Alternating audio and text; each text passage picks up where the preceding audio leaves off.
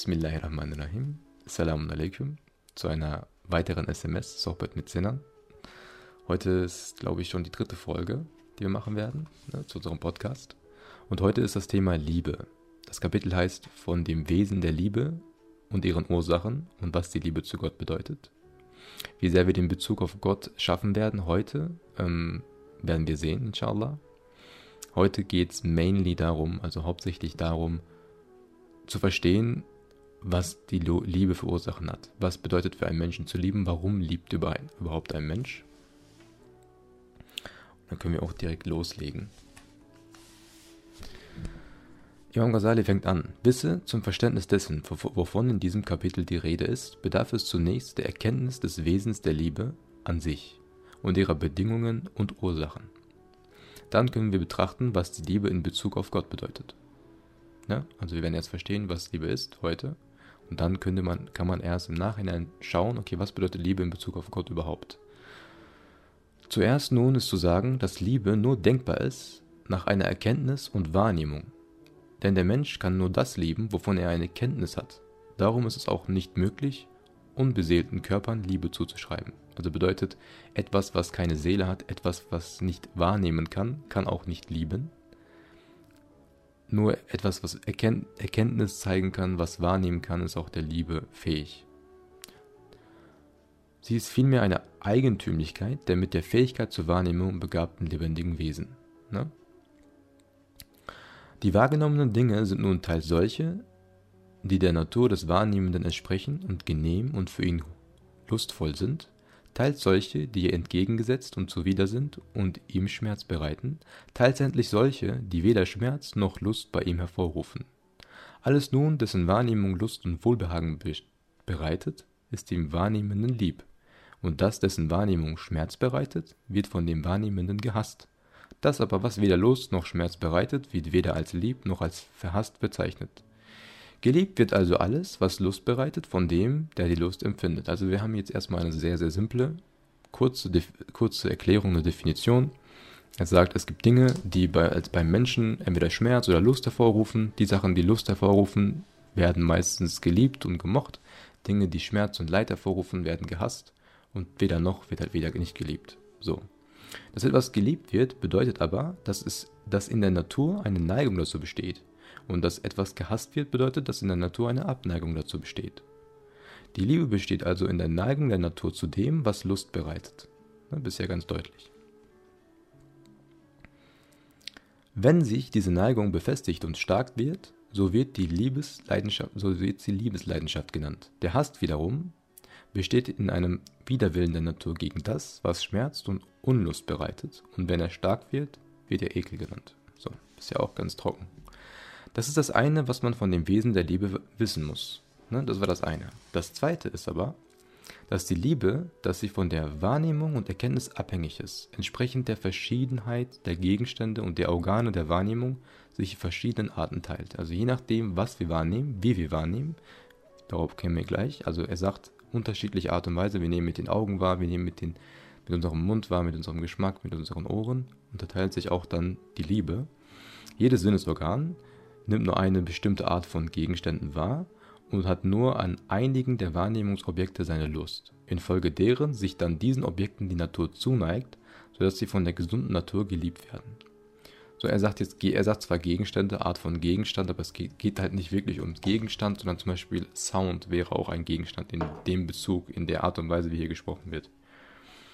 Ähm, zum Beispiel das Auge eine Lust am Schauen und Wahrnehmen schöner Schauobjekte und lieblicher schöner Gestalten, das Ohr an schönen rhythmischen Melodien, der Geruchssinn an Wohlgerüchen, der Geschmackssinn an Speisen und der Tastsinn an weichen und zarten Dingen. Da diese durch die Sinne wahrgenommen Dinge Lust bereiten, werden sie geliebt. Das heißt, die gesunde Natur zeigt sich ihnen zu. So, jetzt haben wir erstmal den Anfang. Bedeutet, ganz simpel, darauf hätte auch jeder kommen können. Ähm, wir haben unterschiedliche Sinneswahrnehmungen, wir haben unterschiedliche Organe, wie wir die Außenwelt wahrnehmen. Und jedes dieser Sinnesorgane sind, ist in der Lage, das, was ihnen lieb ist, zu lieben, zu mögen. So. Die Lust der fünf Sinne hat der Mensch mit den Tieren gemein. Also die Tiere haben genauso diese fünf Sinne. Die können auch hören, schmecken, riechen und sehen. Wenn also die Liebe auf die Objekte der fünf Sinne beschränkt wäre, so dass man sagen müsste, da Gott nicht durch diese, diese Sinne wahrgenommen und nicht durch die Einbildungskraft vorgestellt werden kann, kann er auch nicht geliebt werden, so wäre, wehe uns, die Vorzugsstellung des Menschen null und nichtig samt jenem sechsten Sinn, der ihm allein eigen ist, den man Vernunft oder Licht des Herzens oder anders nennt. Auf den Namen kommt es jetzt nicht an. Also, er sagt, diese fünf Sinne haben auch die Tiere. Und wir wissen alle, dass wir Menschen vor Allah Ta'ala eine, höheren, eine höhere Stellung haben als die Tiere. Er sagt, wenn wir jetzt sagen würden, dass die Liebe nur dem beschränkt ist, was man nur mit diesen fünf Sinnen wahrnehmen kann, dann würde es bedeuten, dass wir auch Gott nicht lieben können, weil wir Gott nicht mit diesen fünf Sinnen wahrnehmen können. Und das würde auch unsere Stellung dann auf der Erde, auf, als Schöpfung, nichtig machen. Was übrigens auch ähm, zum Beispiel viele Atheisten sagen, Tiere sind, Menschen sind genauso wie Tiere, wir haben keine andere Vorzugsstellung. Das ist ein, ein naturalistischer Gedanke sowieso. Auf diesen Schluss kommen auch viele Naturalisten. Imam Ghazali sagt quasi, okay, wir sind in der Lage, auch Dinge zu lieben, die wir nicht direkt mit diesen Sinnesorganen wahrnehmen können. Darauf gehen wir gleich ein. Er sagt zum Beispiel, er sagt ja auch, auf den Namen kommt es sich an, diese sechste Sinn, von denen er spricht. Er sagt, das innere Gesicht aber ist stärker als das äußere und das Herz, das Herz im Wahrnehmen schärfer als das Auge und die Schönheit der mit der Vernunft geschauten Dinge ist größer als die Schönheit der äußeren Form, die sich in den Blicken, da, in den Blicken darbieten. Der Satz ist schön. Ich, ich lese den Satz mal nochmal. Und die Schönheit der mit der Vernunft geschauten Dinge ist größer als die Schönheit der äußeren Form, die sich in den Blicken darbieten. Daher muss notwendig die Lust des Herzens an den erhabenen göttlichen Gegenständen, die es erschaut und die zu gewaltig sind, als dass die Sinne sie wahrnehmen könnten, vollkommener und größer und die Neigung der gesunden Natur und Vernunft zu ihnen stärker sein. So, jetzt kommen wir zu einer weiteren Schlussfolgerung. Also der Text ist sehr typisch philosophisch aufgebaut. Ich versuche das mal zu erläutern. So, wir haben erst festgestellt, wir können auch lieben ohne diese Sinnesorgane. Dann, haben wir, dann sagt er, ähm, das innere Auge dass die Vernunft sieht auch besser und schärfer als das, was unser normales Auge sieht. Die Liebe zu den Dingen, die wir mit unserem inneren Auge sehen, ist auch höher.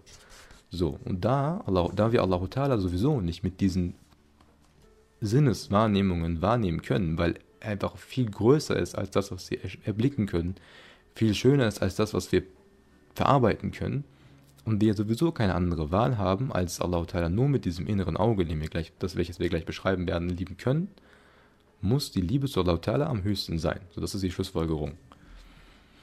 Also er sagt zum Beispiel, muss die Lust des Herzens an den erhabenen göttlichen Gegenständen, die es erschaut und die zu gewaltig sind, als dass die Sinne es wahrnehmen könnten, vollkommener, also es müsste vollkommener und größer und die Neigung der gesunden Natur und Vernunft zu ihnen stärker sein als zu den anderen Dingen. Denn Liebe bedeutet nichts anderes als Hinneigung zu dem, dessen Wahrnehmung Lust bereitet, wie wir noch im Einzelnen zeigen werden. So kann also die Liebe zu Gott nur der leugnen, der auf Stufe der Tiere zurückgeblieben ist und über die sinnliche Wahrnehmung nicht hinausgelangt ist. Sehr hartes Statement, ne? Die Liebe zu Gott kann nur der leugnen, der auf die Stufe der Tiere zurückgeblieben ist und über die sinnliche Wahrnehmung nicht hinausgelangt ist. Also an alle, die jetzt gerade dabei sind und noch keine Idee davon haben, wie soll das überhaupt gehen. Also ich habe noch nie Liebe zu Allah Ta'ala gespürt. Liebe zu Gott weiß ich nicht. Ich will nicht sagen, dass ich das weiß, dass ich das begriffen habe. Ich weiß aber nur, dass ich so einen winzig kleinen Geschmack davon begriffen habe, verstanden habe. Ähm, aber ich war vor ganz kurzem, noch vor drei, vier Jahren, exakt gleich. Ich konnte mir nichts darunter vorstellen. Das war alles für mich tralala. So, ja, man sagt das. Natürlich müssen wir Allah Ta'ala lieben, aber ich habe es nie wirklich begriffen, auf den Geschmack gekommen. Ähm, ich glaube, darauf kommt man nur, wenn man sich krass damit beschäftigt. Ich habe es auch noch nicht geschafft. Ich will jetzt nicht stehen und sagen, ich habe es geschafft. Aber ich habe eine Idee davon bekommen mittlerweile. Und ich, inshallah, vielleicht schaffen wir es gemeinsam über die Texte, die wir lesen, in Zukunft auch, dass ihr auch alle eine Idee davon bekommt. Aber ich möchte, dass die Leute, die jetzt gerade keine Idee davon haben, sich nicht vorstellen können, obwohl sie gläubig sind, was es wohl bedeuten könnte, Allah Ta'ala zu lieben, dass sie nicht abgestreckt sind, das ist, glaube ich, normal. Man muss sich damit beschäftigen, es versuchen, in bestimmte Situationen im Leben kommen, damit man es versteht. So als Einschub. So, jetzt geht's im Absatz weiter. Drittens, sagt Imam Ghazali, ich weiß nicht, warum er drittens sagt hier an dieser Stelle. Wir hatten keine erstes und zweitens. Obwohl ein bisschen hatten wir doch. Das zweite Stimmt, deswegen sagt er drittens. Jetzt verstehe ich es nach dem dritten Mal lesen. Drittens aber liegt es am Tage, dass der Mensch sich selber liebt und ferner auch, dass er auch andere lieben kann, nur um seiner selbst willen. Also er sagt, okay, weiterer Punkt, der Mensch liebt sich auch selbst. Ist er aber auch, ist er, sorry, ist es aber auch denkbar, dass er einen anderen liebt und dessen Willen, nicht um seiner selbst willen? Ist es für den Menschen möglich, dass er etwas liebt, was ihm eigentlich nichts bringt? Also nicht für sich selbst, sondern wirklich nur um dessen Selbstwillen. Das macht den Schwachen Schwierigkeiten. Und sie meinen, es sei undenkbar, dass ein Mensch einen anderen liebe, um dessen Willen, ohne dass der Liebende einen anderen Gewinn davon habe, als die Wahrnehmung dieses anderen selbst. Doch die Wahrheit ist, dass dies wohl denkbar ist und in der Wirklichkeit vorkommt. Wir wollen daher nunmehr die Ursachen und die Arten der Liebe auseinandersetzen. So, jetzt haben wir die Einleitung gemacht. Er sagt, es gibt jetzt die Kritik, es gibt Leute, die sagen, der Mensch ist selbstsüchtig. Ist der Mensch überhaupt in der Lage, Liebe für etwas zu verspüren, nur um dessen Selbstwillen, nur um dessen Willen, dass die, allein durch die Tatsache, dass das existiert, ist das möglich? Er sagt, ja, es ist sehr wohl möglich. Es muss nicht immer sein, dass du selbstsüchtig etwas liebst. Es muss nicht immer sein, dass du etwas nur liebst, weil du dafür profitierst. Aber es gibt auch diese Form der Liebe. So, deswegen werden wir jetzt die Ursachen und Arten der Liebe kennenlernen und auseinandersetzen. So. Der erste Geliebte des jeden lebendiges Wesen, von jedem lebendigen Wesen ist es selbst und das eigene Ich. Das erste, was wir lieben von jedem, ist immer das eigene Ich. Diese Liebe zu sich selbst bedeutet, dass in der Natur jedes lebende Wesen eine Neigung zur Erhaltung des eigenen Daseins und ein Widerwille gegen seine Aufhebung und Vernichtung liegt. Denn von Natur geliebt wird das, was dem Liebenden genehm ist. Was aber wäre ihm, ihm genehmer als das eigene Ich und die Fortdauer des Daseins? Und was wäre ihm mehr zuwider und entgegen als dessen Aufhebung und Vernichtung? Darum liebt der Mensch die Erhaltung seines Daseins und scheut das Sterben und getötet werden. Nicht bloß aus Furcht vor dem, was nach dem Tode kommt, und nicht nur aus dem Grauen vor dem Todeskampf, sondern selbst wenn er hinweggenommen würde ohne Schmerz und er den Tod erlitt ohne Lohn und Strafe im Jenseits, würde er doch nicht gerne sterben, sondern einen Widerwillen dagegen haben. So. Es ist trotzdem nicht zu leugnen, dass, wir je, dass jeder Mensch eine Art von Liebe hat, die er zu sich selbst hat. Wir sind alle ein bisschen egoistisch und das ist völlig natürlich. Jeder Mensch hat die Liebe zu seinem Leben. Jeder Mensch liebt irgendwie sein Dasein. Wer von euch möchte sterben? Niemand möchte sterben. Selbst jemand, der sich selbst umbringen möchte, im letzten Moment, kurz vor dem Tod, wird auch diese Person versuchen, wegzukommen und doch zu überleben. Er liebt, und selbst wenn eine Person jetzt ähm, zum Beispiel sterben wollen würde, er liebt den Tod und das reine Nicht-Dasein nur, wenn ihm wenn er im Leben einen allzu harten Schmerz ertragen muss, denn wer von einem Leiden getroffen wird, der liebt das Aufhören des Leidens. Und, wer, und wenn er dann durch das Nicht-Dasein liebt, so liebt er doch nicht um seiner selbst willen, sondern weil er das Aufhören des Leidens bedeutet. Also wenn jemand dann doch irgendwie sterben will, dann nicht, weil er den Tod so schön findet, sondern weil er möchte, dass ein bestimmter Schmerz aufhört, weil niemand möchte, dass der eigene Körper leidet. Man möchte irgendwas zum Stumm, man möchte irgendwo eine Ruhe haben, man möchte irgendwo aufhören, dass ein Unwohlsein aufhört. Ein Unwohlsein muss weg sein. Es ist immer, es ist der natürliche Trieb des Menschen, dass man das eigene Wohl irgendwie haben möchte. Denn die Vernichtung und das Nichtdasein wird gehasst und die Erhaltung des Daseins wird geliebt. So, so wie, so wie nun die Erhaltung des Daseins geliebt wird, so wird auch die Vollkommenheit des Daseins geliebt, denn das, denn das Unvollkommene ist das, dem etwas an der Vollkommenheit fehlt. Und Unvollkommenheit bedeutet ja nichts anderes als Nicht-Dasein in Bezug auf den fehlenden Teil. Nicht-Dasein ist aber bei, der, bei den Eigenschaften der Vollkommenheit des Daseins ebenso verhasst wie beim Dasein selbst Und das Dasein der Eigenschaften des Vollkommenheit wird ebenso geliebt wie das Dasein selbst. Das ist eine Natur des Menschen innewohnende Anlage, die durch die, durch die Walten der Gewohnheit Gottes bedingt ist, und in der Gewohnheit Gottes gibt es keine Veränderung. Sei jetzt ein bisschen kompliziert, aber ganz kurz gefasst ist nach wie vor, dass es in unserer Natur liegt, dass wir die unbeschwerte Erhaltung des Selbst, der Selbstwahrnehmung beibehalten wollen.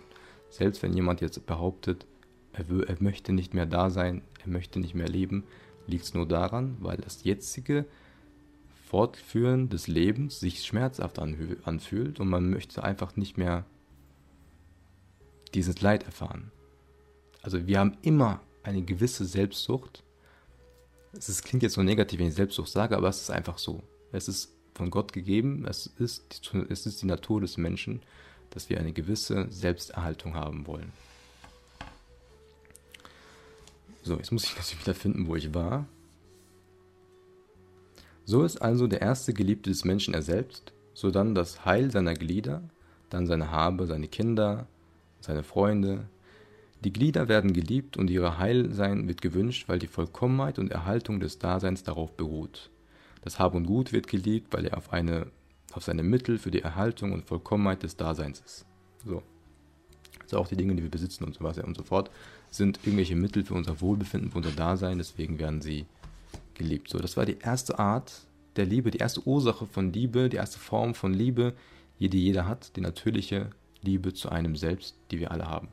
Merkt ihr, wie blau das ist? Weil das Licht so gelblich ist. Jetzt ist hier so blau. Naja. Ähm, ja, das haben wir die erste Ursache Form von Liebe besprochen. Er sagt nochmal, so ist also das Erste, was jedes lebendige Wesen liebt, es selbst und die Vollkommenheit seiner selbst und dessen Erhaltung. Und verhasst ihm das ist ihm das Gegenteil, und das ist die erste Ursache von Liebe. Gleich kommen wir zu der zweiten Ursache von Liebe. Vorher muss ich einen Schluck trinken.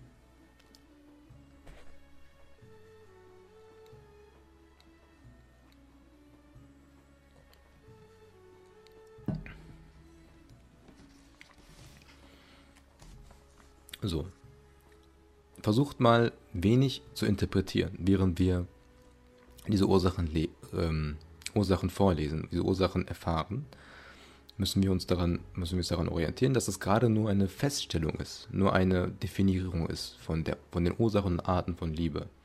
Versucht jetzt noch nicht zu beurteilen, okay, das ist schlecht, so sollte man nicht lieben, das ist gut. Nein. Diese Arten von Liebe gibt's und sie sind einfach so, wie sie sind. Also es ist nicht, das ist so und das ist so. So als nebenbei.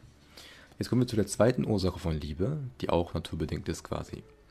Das, die zweite Ursache der Liebe ist das Empfangen von Wohltaten. Denn der Mensch ist der Knecht der Wohltat, und die Herzen sind von Natur so beschaffen, dass sie den lieben, der ihnen wohltut, und den hassen, der ihnen übel tut. Der Gesandte Gottes sallallahu alaihi wasallam spricht, O Gott, lass nicht ein Bösewicht durch Wohltat Macht über mich erlangen, so dass ihm mein Herz lieb gewinnt. Also unser Prophet sallallahu alaihi wasallam betet zu Allah, er sagt, bitte lass einen schlechten Menschen nicht in mein Herz eindringen, weil er mir etwas Gutes getan hat. Also selbst der Mensch, von der von jeglicher, ähm, von jeglichem Bias, also von jeglichem anderen, andere Motivation eigentlich rein ist, hat die Befürchtung, dass jemand durch Wohltaten in sein Herz gelangen könnte. So sehr sind wir davon gefährdet, so sehr sind wir der Knecht von Wohltaten, von Leuten und Dingen, die uns gut tun, die uns etwas geben, etwas bieten, dass wir anfangen, diese lieb zu gewinnen, manchmal, obwohl wir nicht sollten.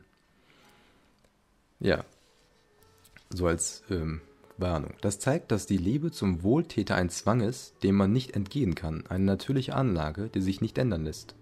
Aus dieser Ursache kann ein Mensch auch einen Fremden lieben, mit dem ihm keine Verwandtschaft noch ein sonst irgendein Band verbindet. Wenn man es aber recht untersucht jetzt, so geht diese Liebe auf die erste Ursache zurück, die wir besprochen haben. Denn der Wohltäter trägt ja mit Geld und Gut und sonstigen Mitteln zur Erhaltung und Vollkommenheit des Daseins und zur Erlangung der Götter, der, sorry, zur Erlangung der Güter, die das Dasein ermöglichen, bei.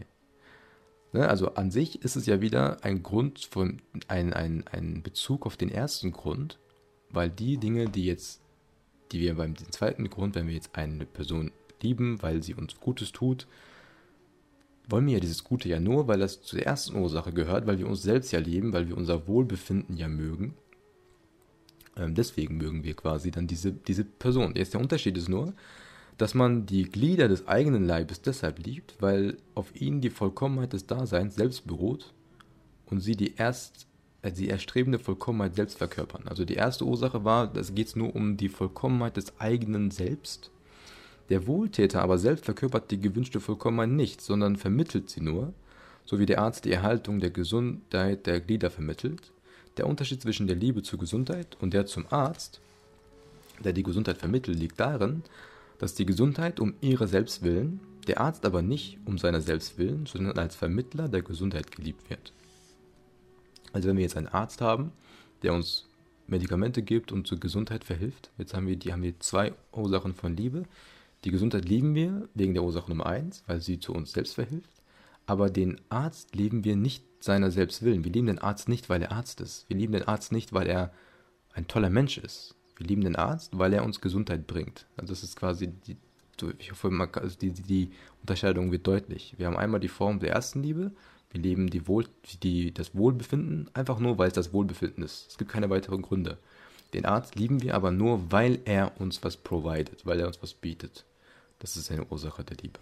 So. So wird auch sowohl das Wissen wie, die, äh, wie der Lehrer geliebt, das Wissen um seiner selbst willen, aber der Lehrer weil er den Vermittler des geliebten Wissens ist. So wird auch sowohl die Speise als auch das Geld geliebt, die Speise um ihrer selbst willen, das Geld aber als Mittel, diese Speise erlangen. Der Unterschied ist lediglich ein solcher des Grades, sonst aber geht all dies auf die Liebe des Menschen zu sich selbst zurück. Wer den Wohltäter liebt und seines Wohltuns willen, der liebt in Wirklichkeit gar nicht ihn, sondern seine Wohltat, das heißt also eine bestimmte Art des Handelns von ihm. Wenn dieses Handeln aufhört, so hört auch die Liebe auf, obwohl er selbst ja bleibt. Und je nach der Zunahme oder Abnahme des Wohltuns vermehrt oder vermindert sich auch die Liebe. Also conditional love mäßig. Wir lieben nicht, den, nicht die Person an sich, sondern nur eine bestimmte Wohltat und sobald das wegfällt, es variiert, je nachdem, wie viel sehr das da ist, wie weniger das da ist. Wenn es wegfällt, ist es dann auch die Liebe weg. Gibt's. Zum Beispiel Golddigger. Die dritte Ursache. Jetzt haben wir die zweite Ursache besprochen. Die, die dritte Ursache besteht darin, dass man etwas selbst liebt um dessen selbst willen. So, jetzt haben wir weder Selbstsucht noch ein Mittel zu sich zu einem persönlichen Selbst. Wir haben die dritte Ursache, dass wir jemanden etwas, dass jemand etwas liebt oder jemanden liebt um dessen Selbstwillen, nicht um eines anderen Gutes willen, das man von ihm erlangen hofft, sondern so, dass der Gegenstand der Liebe selber das erstrebte Gut verkörpert. Das ist die echte, große Liebe, auf deren Dauer man bauen kann. Wenn man etwas oder jemanden liebt, nicht weil diese Person etwas provided, weil diese Person dir etwas gibt, einfach nur, weil diese Person die Person ist, die sie ist. Dazu gehört die Liebe zur Schönheit zum Beispiel. Na, jetzt, wir sind immer noch defin def in Definitionsbereichen. Dazu gehört die Liebe zur Schönheit. Denn alle Schönheit wird geliebt von dem, der sie wahrnimmt. Und zwar um dieser Schönheit selbst willen. Denn die Wahrnehmung der Schönheit ist die Lust selbst. Und die Lust wird ja um ihrer selbst willen geliebt, nicht um eines anderen willen. Glaube doch nicht, dass die Liebe zu schönen Gestalten nur denkbar sei, um der Befriedigung der Begierde, zu, Begierde willen. Die Be Befriedigung der Begierde ist eine andere Lust, um deren Willen wohl schöne Gestalten geliebt werden können. Die Wahrnehmung der reinen Schönheit aber gewährt auch Lust und kann allein um ihrer selbst willen geliebt werden. Wie kann man das leugnen? Also es ist sehr, es ist fein allein, ich hoffe, ich, bring, ich kann das gut rüberbringen. Ähm, er sagt, ja, es gibt auch Leute, die schöne Dinge nur, nur wollen, weil diese schönen Dinge zu etwas, zu Selbstbegierde führen. Also dann würde das, wäre das wieder die Ursache Nummer eins. Aber er sagt, selbst wenn das nicht der Fall ist, selbst wenn man, es gibt eine, es gibt eine Art von Liebe, die nichts damit zu tun hat, von der man nichts hat, von der man nicht sich selbst eine, zu einer Selbstbegierde führen kann, sondern nur es schön findet, weil sie so ist, wie sie ist. Ich komme gleich auch ein Beispiel. Das grüne und das fließende Wasser wird doch auch geliebt, ohne dass man das Wasser trinkt und das grüne, und das grüne isst oder einen Vorteil dadurch erlangt, außer dem Anblick selbst. Auch der Gesandte Gottes hatte seine Lust am grünen und am fließenden Wasser. Das Verhalten jeder gesunden Natur beweist ja, dass das Anschauen von Blumen und Blüten und Vögeln von schöner Farbe, anmutiger Zeichnungen und Gestalt Lust bereitet. Wir lassen doch den Menschen selbst Kummer und Sorgen bei ihrem Anblick. Nicht um eines Vorteils willen, denn er außer dem Schauen selbst erstrebte. Diese Dinge also gewähren Lust, und alles Lustvolle wird geliebt. Die Wahrnehmung aller Schönheit aber bringt immer Lust mit sich, und kein Mensch wird leugnen, dass die Schönheit von Natur geliebt wird. Also wird das, ich hoffe, das war deutlich. Ich möchte auch nicht immer zu oft wiederholen. Ähm, es ist quasi nochmal eine Erklärung gewesen, wie wir Dinge lieben können, ohne dass wir von dem was haben, sondern einfach nur durch die Tatsache, wie etwas ist, wie schön etwas ist. Manche, manche Leute lieben Wälder, manche Leute lieben den Himmel. Einfach der Anblick. Du hast nichts vom Himmel. Du kannst ihn nicht greifen, du kannst ihn nicht besitzen. Nur einzig und allein die, der Tatsache, dass sie so subhanallah wunderschön ist, der Anblick ist eine Schönheit. Und Imam Ghazali sagt, das liegt einfach in der Natur, wird von Natur aus geliebt vom Menschen. Wenn es sich also erweist, dass Gott schön ist, so muss er notwendig von dem geliebt werden, dem sich seine Schönheit und Majestät offenbart. Der Gesandte Gottes spricht, Gott ist schön und er liebt die Schönheit. Das ist ein Hadith. Und ich hoffe, inshallah, werden wir dazu kommen, dass wir noch weiter darauf eingehen können, warum Allah Ta'ala. Das war die Ursache Nummer drei wenn man etwas liebt, nur um seines Selbst willen, nur um, einfach nur, weil es das ist, was es ist. Jetzt kommen wir zum viertens, vom dem Wesen der Schönheit. Wisse, wer in der Enge der Sinnesvorstellungen und Empfindungen befangen ist, meint wohl, Schönheit könne nichts anderes bedeuten als Ebenmaß des Körperbaus, des Anblicks, Schönheit der Farbe, weiß mit rot gemischt, schlanker Körper und was sonst von der Schönheit eines Menschen gerühmt wird. Denn das, was die Menschen zumeist Schönheit nennen, ist die Schönheit, die man mit dem Auge sehen kann. Und zumeist kümmern sie sich nur um die äußeren Gestalten von Menschen und meinen demjenigen, was nicht geschaut oder vorgestellt werden könne, noch Gestalt, noch Farbe, noch Ausdehnung besäße, könne die Eigenschaft der Schönheit nicht zukommen, und daher könne auch seine Wahrnehmung keine Lust gewähren, und daher auch nicht geliebt werden.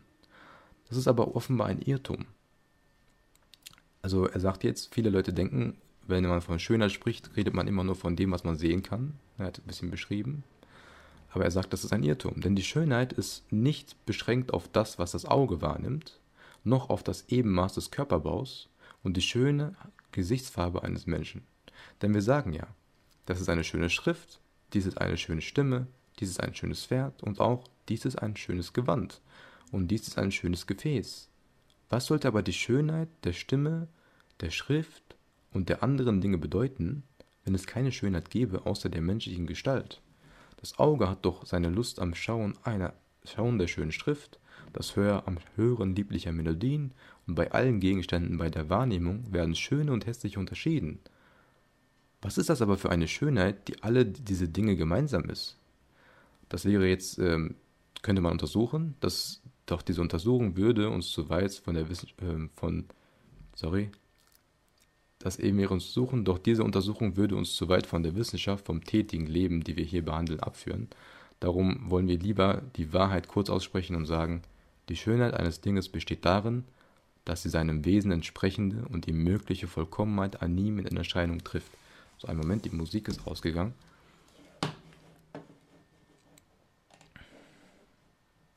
Video angehalten, Wiedergabe fortsetzen. Ach, YouTube, die Musik war gar nicht zu Ende. YouTube denkt sich so, jetzt eingeschlafen. Machen wir weiter. So. so, jetzt haben wir nochmal beschrieben. Also er sagt, manchmal können wir auch Dinge lieben, die nicht wie die menschliche Gestalt diese Schönheiten darbieten. Es gibt also offensichtlich etwas, das wir trotzdem Liebe zu Sachen empfinden können, die eigentlich nichts mit sagen wir es offen, so sexuelle Anziehung zum Beispiel zu tun haben. Es geht nicht um, ähm, hat das ein, ist das ein schöner Körper, sind das, äh, sind das, ist ein schönes Gesicht oder sowas. Wie kann es sein, dass wir eine Schrift schön finden können? Wie kann es sein, dass wir eine Melodie schön finden können? Was hat das als Mensch, warum finden wir das Menschen schön?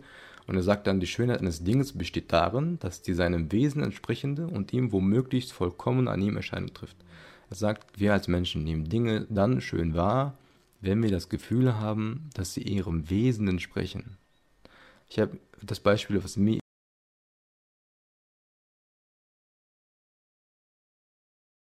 immer einfiel, ist, was heißt seinem Wesen entsprechen? Wenn ich euch jetzt einen, hier einen Kreis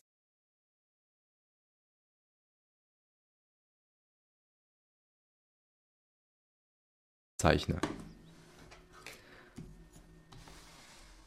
Was ist das? Muss perfekt sein. Ein Kreis bedeutet, dass jeder Punkt am Rahmen, am Rahmen des Kreises im Umfang den gleichen Abstand zur Mitte hat. Das ist die Regel eines Kreises, das ist das Wesen eines Kreises. Und erst wenn alles an diesem Kreis vollkommen ist und diese Regel vollkommen erfüllt, dann sagen wir, es ist ein schöner Kreis, obwohl wie absurd. Wie kann ein Kreis schön sein? Aber die Tatsache einfach nur, dass sie perfekt ist, vollkommen ist in sich. Kreis ist dafür da, um ein Kreis zu sein. Wenn es vollkommen ist, Zirkelexperte, wenn es vollkommen ist, dann finden wir es schön. Und das gleiche gilt dann bei Dingen wie, ähm, werden jetzt, kommen jetzt kommen Beispiele bei Schrift und so weiter und so fort. Ich hoffe, das Beispiel könnt ihr jetzt im Hinterkopf behalten. Ähm, wenn jeder für ein Ding womögliche Vollkommenheit an ihm in Erscheinung trifft, tritt, so ist das die äußerste Stufe der Schönheit. Also wenn jeder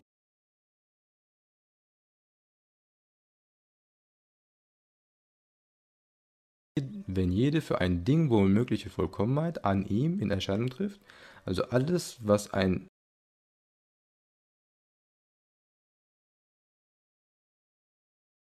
einem selbst, einem Teil selbst möglich ist, an Perfektion zu erreichen, wenn all dies, diese möglichen Sachen, die man. So, das habe ich mit dem Kreis, glaube ich, ähm, ein bisschen so erläutert. Das schöne Pferd ist dasjenige, zum Beispiel, das in sich das alles in sich vereint, was dem Wesen des Pferdes entspricht. Aussehen, Gestalt, Farbe, schönem Gang, leichter Wendigkeit, das sind Dinge, die man vom Pferd erwartet. Wenn alle erfüllt werden, ist es ein schönes Pferd. Die schöne Schrift ist diejenige, in der alles vereint ist, was dem Wesen der Schrift eigentümlich ist, an Ebenmaß der Buchstaben. Richtige Stellung, zueinander, ähm, dann gerade Folge, schöne Anordnung. So gibt es für jedes Ding in seinem eigenen Wesen selbst entsprechende Vollkommenheit, deren gerades Gegenteil unter Umständen dem Wesen eines anderen Dinges entsprechend sein kann. Und zwar besteht die Schönheit jedes Dingens eben nur in der seinem Wesen entsprechenden Vollkommenheit. Der Mensch ist nicht durch dasselbe schön, was die Schönheit des Pferdes ausmacht, oder? Die Schrift nicht durch dasselbe, was die Schönheit der Stimme ausmacht, die Gefäße nicht durch das gleiche, was die Schönheit der Gewänder ausmacht und so fort. Ein schönes Kissen ist schön, wenn es weich ist. Ein schöner Stein ist nicht schön, kein schöner Stein, wenn es weich ist. Ein Stein muss hart sein, zum Beispiel. Also jedes Ding hat seine eigene, ein eigenes Wesen, was zu seiner Vollkommenheit führt. Das ist damit gemeint. Ein Mensch ist nicht mit den gleichen Attributen dann schön, wenn es die gleichen Attribute hat wie ein Pferd. Wenn ich, ein, wenn ich all diese Sachen nehme, die ein, Pferd, die ein Pferd perfekt machen, einem Menschen gebe, hast du keinen schönen, hast du keinen schönen Menschen mäßig. So, jetzt kommt eine hypothetische Frage von Imam Ghazali. Wenn du zum Beispiel sagst, die Schönheit dieser Dinge wird zwar nicht immer durch den Gesichtssinn wahrgenommen, wie die Töne und Geschmäcker, aber sie werden doch stets von ihnen entsprechenden Sinn wahrgenommen. Es sind also sinnlich wahrgenommene Dinge, die Schönheit für die sinnlich wahrnehmbaren Dinge leugnen wir ja nicht. Ebenso wenig, dass aus ihrer Wahrnehmung Lust entspringt. Wir leugnen die Schönheit nur für das, was nicht durch die Sinne wahrgenommen werden kann. Also wir sind immer noch bei dem Beispiel, kann man Allah Ta'ala lieben, kann man Gott lieben? Er sagt, ähm, wenn du jetzt zum Beispiel sagst, okay, wir geben zu, Dinge, die du mit den Sinnen wahrnehmen kannst und realisieren kannst, die kannst du auch schön finden. Aber was, wenn wir Dinge nicht mit unseren Sinnen wahrnehmen können? Die können wir dann auch gar nicht mehr lieben. So, jetzt sagt er, so weit, so wisse, die Schönheit findet sich auch in Dingen, die nicht mit den Sinnen wahrnehmbar sind. Man sagt, das ist eine schöne Gesinnung. Das ist eine schöne Wissenschaft. Das ist eine schöne Lebensführung. Das sind schöne Tugenden, womit man Gelehrsamkeiten, guten Verstand, Schamhaftigkeit, Tapferkeit, Frömmigkeit, Edelmut, Ritterlichkeit und sonstige gute Eigenschaften meint. Keine von diesen Eigenschaften wird mit den fünf Sinnen wahrgenommen, sondern nur mit dem Licht des inneren Gesichts, also mit, dem, mit, der, mit Verstand zum Beispiel. Alle diese schönen Eigenschaften können Gegenstand der Liebe sein, und ihr Träger wird von Natur von jedem geliebt, der diese Eigenschaften an ihm erkennt. Ein Zeichen dafür, dass es sich so verhält, ist die Tatsache, dass dem menschlichen Herzen eine natürliche Liebe zu den Propheten und ihren Genossen und ebenso zu den Stiftern der Ritusgemeinschaften, wie zum Beispiel Shafi, Abu Hanifa, Malik und anderen innewohnt, obwohl das Auge jene Männer noch nicht, doch nicht sehen kann. Die Liebe eines Menschen zu den Herren seiner Ritusgemeinschaft kann selbst in Leidenschaft übergehen, so dass er all sein Geld zur, zur Unterstützung und Verteidigung seiner Gemeinschaft ausgeben würde, und sein Leben im Kampf aufgeben würde, die seinem Iman und Führer angreifen. Wie viel Blut ist schon für die Herzen von Ritusgemeinschaften vergossen worden? Wenn nun einer zum Beispiel Imam Shafi liebt, weshalb er ihn, weshalb liebt er ihn wohl? Er hat ihn noch nie gesehen, und wenn er sein Gesicht sehe, würde es vielleicht nicht mal mögen. Das Schönfinden, das ihn zu jenem Überschwang der Liebe treibt, das gilt der inneren Gestalt, nicht der äußeren. Denn die äußere Gestalt des Shafi ist zu Staub geworden. Er liebt ihn wegen seiner inneren Eigenschaften, wegen seines Glaubens, seiner Frömmigkeit, seiner großen Gelehrsamkeit, seiner Beherrschung der Quellen der Religionslehre und weil er aufstand, die Wissenschaft Heiligen, des heiligen Gesetzes zu lehren und so viel Gutes in der Welt zu stiften. Das sind aber schöne Dinge, deren Schönheit nur von dem inneren Licht des inneren Gesichts wahrgenommen wird. Die Söhne sind nicht imstande dazu. Nicht anders ist es mit dem, der Abu Bakr, dem Frommen und der Ali liebt und über, und über andere stellt und ihn über andere stellt und sich für sie feiert. Er liebt sie, weil er ihre innere Gestalt schön findet, ihr Wesen, ihren Glauben, ihre Frömmigkeit, ihre Tapferkeit, ihr Edelmut und anderes mehr. Es ist doch klar, dass wer zum Beispiel Abu Bakr, den Frommen, liebt, nicht seine Knochen, sein Fleisch und seine Haut und seine Glieder und seine äußeren Gestalt liebt, denn alles das hat aufgehört und ist vergangen und dahingeschwunden. Gelieben aber ist das, wodurch der Fromme fromm war der edlen Eigenschaften seines Wesens, aus denen der schöne Lebenswandel entspringt.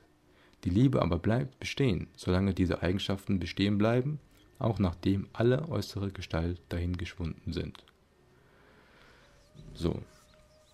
Das war wieder ein weiteres Argument, dass wir in der Lage sind, Sachen zu lieben, die, die, die wir nur begreifen eigentlich, aber nicht mit unseren Sinnen wahrnehmen.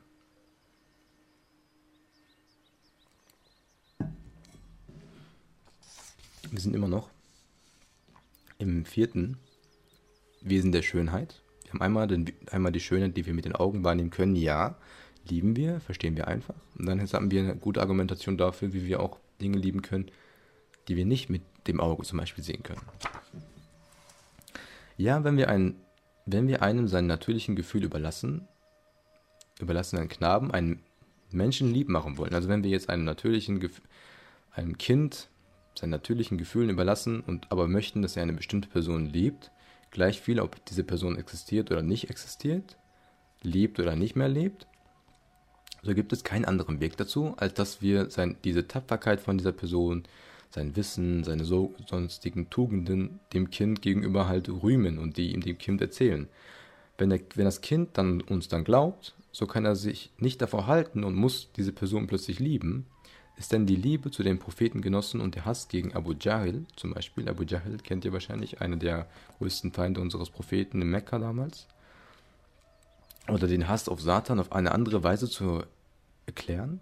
Und als durch die Beschreibung von, als, also es ist anders zu erklären, als dass wir eigentlich nichts anderes getan haben, als dass wir die Person beschrieben haben, ihre Tugenden, ihre Lastern, und, und wir haben sie gar nicht mit unseren Sinnen wahrgenommen. Und trotzdem empfinden wir eine gewisse Art von Liebe oder Hass.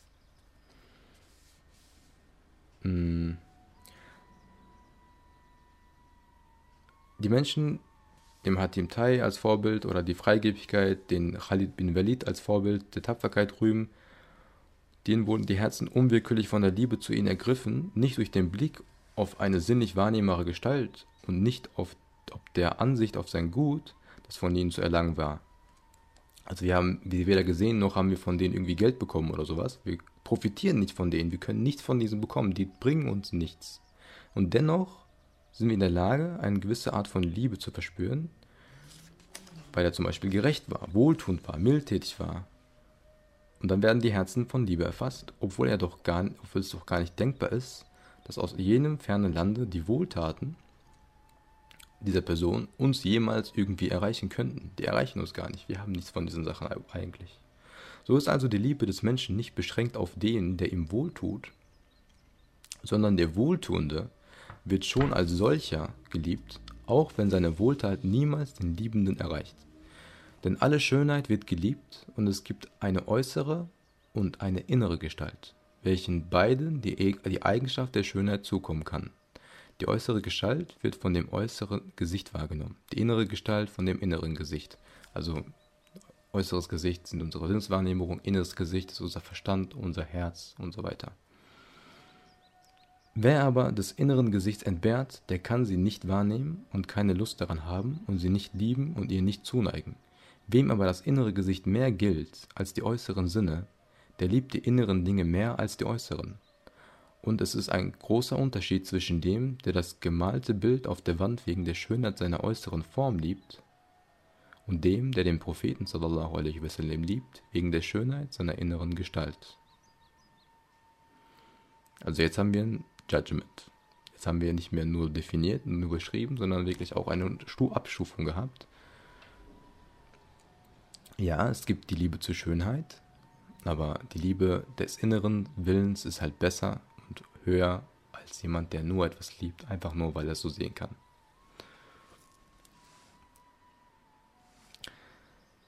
Die fünfte Ursache der Liebe ist als nächstes dran. Die fünfte Ursache der Liebe ist die verborgene innere Verwandtschaft zwischen dem Liebenden und dem Geliebten.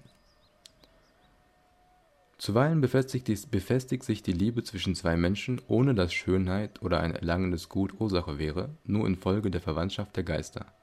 Wir haben das schon da, dargelegt dem Buch über die Zucht und Sitte der Freundschaft, so heißt das Buch, als sie von der Liebe in Gott sprachen. Dort, dort könnt ihr nachsehen, sagt er, denn auch dies ist eine wunderbare Ursache der Liebe. Also es gibt wohl eine Passage, es gibt ja im Islam das Prinzip des Seelenverwandten und ich weiß nicht mehr, wo ich das gelesen habe. Kommt das hier nochmal vor? Soweit ich mich erinnern kann, ist es einfach, es gibt Hadithe und Erzählungen von Leuten, die einfach nur sich gegenseitig gemocht haben, einfach nur weil die Seelenverwandt waren. Es gab weder die Schönheit, die existiert hat, noch ein Profit, noch eine Selbstsucht dadurch, einfach nur weil diese Seelen zueinander eine Bindung hatten. Das ist die, kann die fünfte Ursache der Liebe sein. Wenn halt nichts dieser drei Ursachen passt, dieser vier Ursachen passt, dann ist es wahrscheinlich die fünfte, wenn man trotzdem Liebe verspürt. So haben dann alle Arten der Liebe ihre Wurzel in diesen fünf Ursachen. Wenn sich nun alle fünf Ursachen in einer Person vereinigen würde, so müsste sich notwendig die Liebe vervielfältigen. Also wenn wir eine Person hätten, in der alle fünf Ursachen zutreffen, dann müsste sich die Liebe ja exponentiell erhöhen. Ich hatte vor, alle Sachen treffen zu. Nicht nur, sie dient zu deiner Wohlerhaltung, nicht nur, dass du dadurch Wohltaten erhältst, nicht nur, dass sie dann einfach nur in sich seiner selbst schon schön ist und dann noch seelenverwandt. Das wäre übertrieben krass. Ähm, gesetzt ein Mann hätte einen Sohn, der schön an Gestalt, von schöner Sinnesart, reich an Wissen, besonnen im Handeln wäre und an dem Menschen und an seinem Vater Gutes täte, so würde er ihn notwendig mit der größten Liebe lieben, und die Stärke der Liebe würde von der Stärke dieser in ihm vereinigten Eigenschaften abhängen. Und wenn diese Eigenschaften den höchsten Grad der Vollkommenheit erreichen würden, so würde auch seine Liebe notwendig den höchsten Grad erreichen. Also wenn alle Eigenschaften dann auch noch vollkommen und perfekt wären, dann wäre auch die Liebe perfekt. Jetzt aber werden wir zeigen, dass all diese Ursachen in der Vollkommenheit, in der Vollkommenheit sich nur bei Gott zusammenfinden, sodass in Wahrheit nur Gott, der Erhabene, der Liebe eigentlich würdig ist. Und das nächste Kapitel heißt, warum Gott allein der Liebe würdig wäre oder ist. Jazakallahu khairan. Da kommen wir zum Ende der heutigen Folge. Danke, dass ihr zugehört habt. Und ich bin bereit für Feedback, ob ihr Interesse am nächsten Kapitel habt, was ihr davon haltet. Ich danke allen, die auch im Podcast zugehört haben. Ich hoffe, wir sehen uns nächste Woche wieder, inshallah. Und schreibt gerne in die Kommentare, was ihr über, diese, über das heutige Thema gehalten habt. Ich wünsche allen ein, also allen, die beim Podcast zugehört haben, einen gesegneten Abend, Morgen oder Mittag, je nachdem, wann ihr das hört. Assalamu alaikum und al-Fatiha.